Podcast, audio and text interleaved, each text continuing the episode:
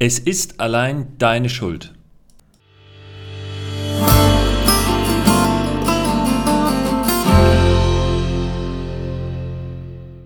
Heute geht es um Schuld und Schulden. Ein, wie ich finde, extrem wichtiges Thema, zu dem ich mal einige Bücher gelesen habe, die mich wirklich abgeholt haben und die mir ein neues Verständnis auch im Umgang mit Kunden gebracht haben. Dabei muss ich erstmal erläutern, dass es viele unterschiedliche Arten von Schulden gibt. Also einmal die klassischen Schulden, so wie wir sie heute kennen, vielleicht die geldlichen Schulden. Ich schulde jemandem Wert X. Es gibt aber vor allem auch, und das ist eher das Thema des heutigen Podcasts, äh, oder der Podcast-Folge, das sind die mentalen Schulden oder die psychologischen Schulden. Ich stehe also wegen irgendeiner Sache bei jemandem anderen in der Schuld. Das kann durchaus dann auch wieder auf Geld zurückzuführen sein, muss aber mit Geld überhaupt nichts zu tun haben. Dazu vielleicht mal direkt ein Beispiel und dann komme ich gleich auch noch so ein bisschen auf, auf den Inhalt dieser Bücher, die ich da gelesen habe ähm, weil es auch tatsächlich historisch sehr schön belegt ist, wie Menschen mit Schuld und Entschuldung und Schulden umgehen. Wichtig ist hier wieder dieser Kontext Schuld und Entschuldung tatsächlich. Das heißt, wie kann ich meine Schuld ähm, abbauen bei einem anderen Menschen? Und Ziel der heutigen Folge und das, was ihr auf jeden Fall mitnehmen könnt und was ihr mitnehmen solltet für heute, und das ist mir wirklich, wirklich wichtig, dass ihr versteht, dass ihr zum Beispiel in eurem geschäftlichen Umfeld auch dran denken müsst, dass ihr eurem Kunden die Chance geben müsst, dass er sich bei euch entschulden kann. So, lange Vorrede, lange drumrum geeier. Fangen wir mal direkt an. Ähm, habt ihr euch mal gefragt, warum sich zwei Leute nie das gleiche schenken? Warum die Wertigkeit von Geschenken meist nicht exakt die gleiche ist und warum man Preisschilder von Geschenken auch heute noch konsequent abnimmt. Der Grund ist einfach. Äh, Schulden sind eine Art von Beziehungsaufrechterhaltung. Man hat dazu äh, Beobachtungen gemacht bei ähm, alten Völkern, beziehungsweise bei heute noch lebenden sogenannten alten Völkern, die in ja, abgelegenen Regionen dieser Welt noch leben und noch quasi dieses urtümliche äh, Verhalten an den Tag legen. Und das hat man in die Moderne transportiert. Man hat also sich diese zwei Völker angeguckt und hat dort festgestellt, dass wenn sich diese zwei Völker, die sonst miteinander nichts zu tun haben, äh, wenn die sich besuchen und beschenken, dass dann tunlichst darauf geachtet wird, dass das Geschenk A nicht das gleiche ist, sondern in der Wertigkeit ein Tick darüber ist von dem Geschenk, was man selbst erhalten hat, so als Mitgift, oder aber, dass es leicht darunter ist. Es hat aber nie den exakt gleichen Wert, weil die, der exakte Ausgleich dieser Schuld wäre eine Beendigung der Beziehung. Das heißt, daher kommt auch dieser Bereich oder dieser Begriff Quit sein. Das heißt, ich habe meine Schuld abgeleistet und bin jetzt mit dir quitt und deshalb habe ich mit dir nichts mehr zu tun. Schenke ich allerdings etwas mit einer etwas höheren Wertigkeit oder von mir aus auch mit einer anderen Wertigkeit, die vielleicht gar nicht so genau festzustellen ist, signalisiere ich dem anderen, ich möchte weiter mit dir in Kontakt bleiben, um weiter Schuld und Entschuldung, um weiter dieses Spiel spielen zu können.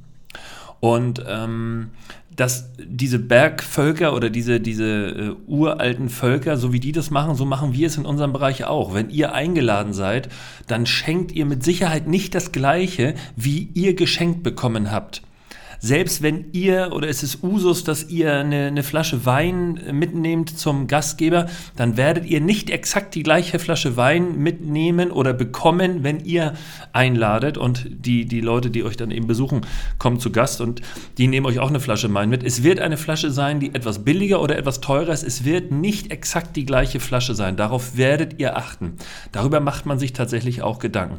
Wäre es genau das gleiche, wäre es der Hinweis, guck mal hier, das habe ich von dir bekommen, du bekommst genau das gleiche von mir, damit sind wir quitt und tschüss.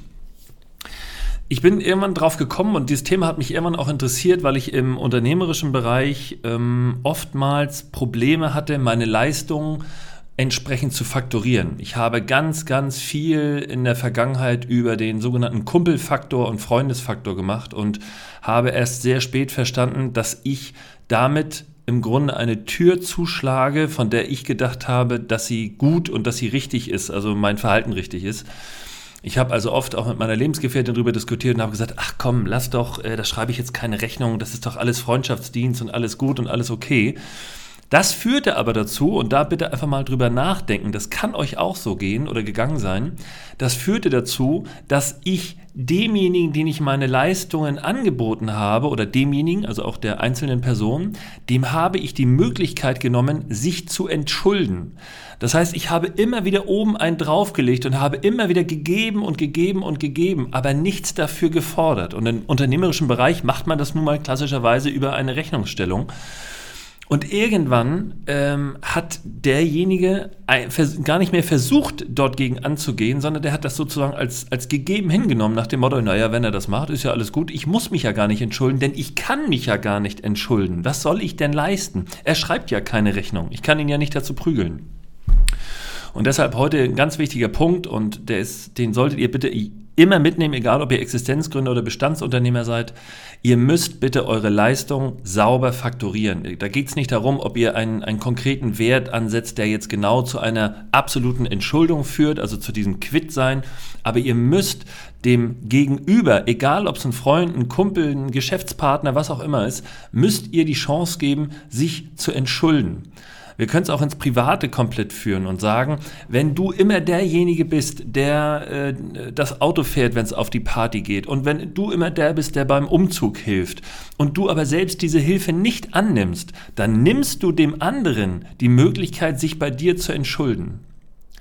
Und das ist wirklich ein, ein Phänomen, was ich beobachte oder was ich bei mir persönlich beobachtet habe, wo ich meine, meine Einstellung komplett in den letzten Jahren ändern musste und mich auch von einigen Dingen trennen und verabschieden musste, auch in meinem, in meinem Mindset, wie man ja heute so schön formuliert und sagt, also in meiner Gedankenwelt, in meiner, in meiner gedanklichen Vorbereitung und meiner mentalen Aufstellung, weil ich das völlig unterschätzt habe, dass wenn ich immer nur gebe aus einer Art Selbstschutz nach dem Motto, ich möchte nicht, dass andere von mir enttäuscht sind, dann führt das automatisch dazu, dass andere immer unter dieser Latte, die ich sozusagen aufhänge, ähm, drunter durchspringen, weil sie sich gar nicht entschulden können. Und das führt wieder am Ende des Tages dazu, dass eine sehr große Enttäuschung folgt, denn irgendwann das kann ja völlig äh, irrational sein, denkt man so, jetzt könnte ich das mal gut in Anspruch nehmen, dann ist der andere aber gar nicht mehr darauf vorbereitet und sagt, ach so, jetzt will er auch was von mir, äh,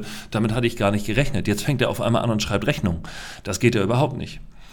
Und äh, zurückzuführen, wie gesagt, dieses ganze Thema auf, auf evolutionäre Beziehungsstadien, dass man sagt, wenn ich eine Beziehung aufbaue, dann schenke ich dem anderen etwas, um mein Vertrauen, um auch meine, meine Aufwartung zu machen. Und Natürlich erwarte ich nicht, dass ich exakt das gleiche zurückbekomme, aber über das, was ich zurückbekomme, entsteht diese Beziehung und ich weiß genau, alles klar, wir haben uns immer noch etwas zu geben, wir haben uns immer noch etwas zu sagen. Und deshalb gleichen wir das nie exakt aus, aber wir müssen darauf achten, dass wir es auch annehmen und dass wir es eben auch in diesen Flow bringen und sich jemand bei uns tatsächlich entschulden kann. Und der Tipp, der sich natürlich äh, aufdrängt an dieser Stelle und den ihr dann auch bitte wirklich beherzigt, bitte im unternehmerischen Kontext, wenn er aus dem privaten Bezug entstanden ist, kein Geld verleihen. Wenn ihr anfangt, einem Freund privat wie auch immer Geld zu leihen, dann ist die Wahrscheinlichkeit, dass am Ende diese Freundschaft zu Bruch geht und dass ihr euch nicht mehr verstehen werdet, sehr, sehr groß. Denn spielen wir es mal durch. Ihr gebt jetzt jemandem eine Summe von 5000 Euro, weil der sich gerade in einer Not befindet. Und die zahlt er euch in Raten zurück. Und wenn alles gut läuft, dann kriegt ihr sie auch in dieser Ratenversion wieder zurück aber er bleibt faktisch erstmal in eurer Schuld. Das heißt, ihr stellt euch in dem Moment über ihn, weil ihr gebt, weil ihr sagt, ich gebe dir jetzt das Geld, ich helfe dir jetzt und die Entschuldung funktioniert ja nur sukzessive in kleinen Bereichen. Ihr seid immer der, der an dieser Stelle geholfen hat und Gnade euch Gott, wenn dieses Geld dann mal nicht zurückkommt. Wie wollt ihr es denn einfordern? Seid ihr diejenigen, die dann wirklich hingehen und sagen, hier Freund, ich kriege von dir noch 2380 Euro übrigens neben Zinsen? In dem Moment beginnt die Aufrechnung, denn ihr seid enttäuscht, ihr denkt, ihr habt etwas Gutes getan mit eurem Geld. Der andere denkt vielleicht, und das ist gar nicht so selten, ja, der hat das doch gar nicht nötig, der soll sich mal nicht so anstellen. Ne? Der kriegt seine Kohle schon, die scheiß Kohle und so weiter. Und das Dritte ist, wenn ihr dann auch noch Zinsen verlangt, äh, dann kann es sein, dass der andere sagt, ja, jetzt verlangt er auch noch Zinsen. Das ist natürlich ein weites Feld und natürlich auch wieder ein ganz anderer Bereich. Es gibt Kulturen, die nehmen gar keine Zinsen, da ist das verpönt. In unserer westlichen Welt ist es aber so, dass man sagt, okay, wir haben ja eine Inflation, also eine Geldentwertung. Das heißt, ich muss ja zumindest, wenn ich dieses Geld weggebe, den Ausgleich des Geldverlustes wieder drin haben.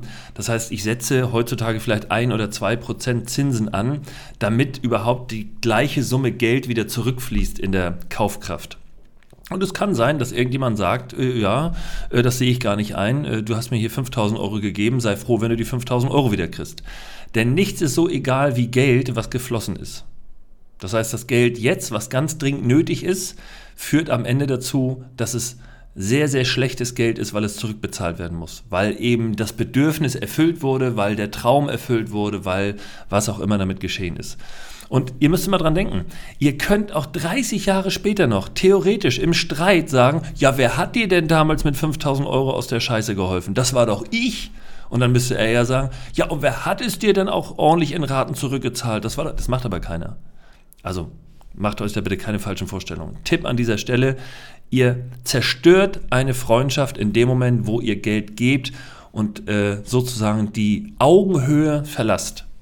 Und das soll es dann auch heute schon wieder gewesen sein. Das Thema Schuld und Schulden kann ich euch nur wärmstens ans Herz legen, ist ein sehr großes, umfangreiches Thema, um etwas über das Leben zu lernen und auch über Beziehungen etwas zu lernen. Ich packe euch die beiden Bücher, von denen ich jetzt gerade zitiert oder die ich jetzt gerade so ein bisschen angerissen habe, in die Show Notes. Würde mich freuen, wenn ihr da mal einen Blick reinwerft. Ich kriege da keine Provision, aber ich glaube, es sind einfach gute Bücher, die man ganz gut lesen kann. Gibt es auch als Hörbücher, von daher auch für die Autofahrt geeignet. Bis dahin, mein Name ist Patrick Stöbe und immer dran denken, die Berater sind net.